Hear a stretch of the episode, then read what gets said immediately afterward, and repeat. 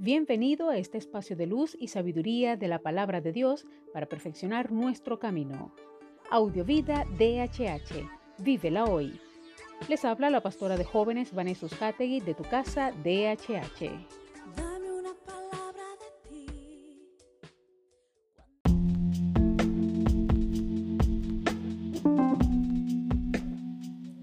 El mensaje de hoy se titula Prueba de estrés. Primera de Corintios 10:13 dice, hasta ahora, ninguna prueba os ha sobrevenido que no pueda considerarse humanamente soportable. Dios es fiel y no permitirá que sean puestos a prueba más allá de vuestra fuerza. Al contrario, junto con la prueba os proporcionará también la manera de superarla con éxito. Las grandes infraestructuras, como los puentes recién construidos, son sometidos a pruebas de estrés. Son llevados al límite para ver si podrán resistir y ser fiables. Estos tests permiten detectar posibles deficiencias en la estructura y de esa manera actuar sobre las mismas a fin de reforzarlas y prevenir potenciales accidentes. Lo mismo sucede con los nuevos modelos de automóviles. Antes de ser sacados al mercado, han de pasar numerosas pruebas que permitan detectar fallos de seguridad y prever potenciales peligros para peatones y ocupantes.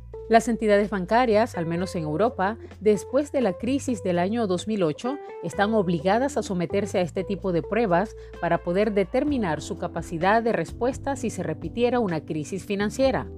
Este es el sentido que le vemos a la enseñanza de Pablo en este versículo. El apóstol no está hablando de tentaciones en el sentido de aquellas que provienen del maligno. Se refiere a las pruebas que forman parte de la vida de cualquier ser humano. Dolor, enfermedad, pérdidas, accidentes, conflictos, relaciones rotas, entre otras. Desde su perspectiva, y así lo corroboran otros pasajes similares de las Escrituras, estas situaciones son pruebas de estrés que ponen en evidencia la calidad de nuestra fe, nuestra capacidad de respuesta ante la crisis y situaciones duras de la vida, porque todo va bien cuando todo va bien. Muchos podríamos hablar y mencionar de cuántas cosas, pruebas o procesos podemos estar enfrentando aún en estos momentos.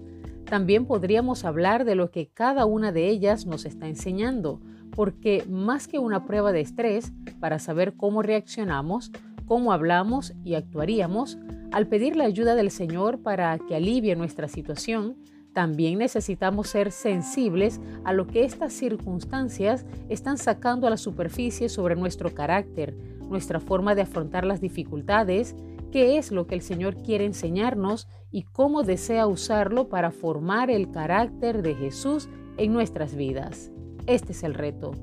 Oremos. Padre bueno, gracias porque tú estás con nosotros. Gracias porque no nos desamparas y aún en medio de la prueba y la dificultad, tu poder nos sostiene y tu amor es el que nos da la salida a cualquier problema. Señor, sosténnos con tu amor, con tu gracia y sobre todo con tu paz para estar confiados de que cualquier proceso, prueba o dificultad que tú permitas a nuestra vida vendrá con un propósito y es que en primer lugar aprobemos, seamos mejores, crezcamos y podemos llegar a la plenitud de Cristo.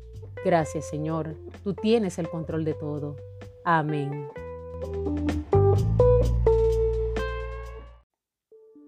Comparte esta palabra y sea un canal de bendición en las manos de Dios para muchos. Recuerda, lo visible es momentáneo, lo que no se ve es eterno.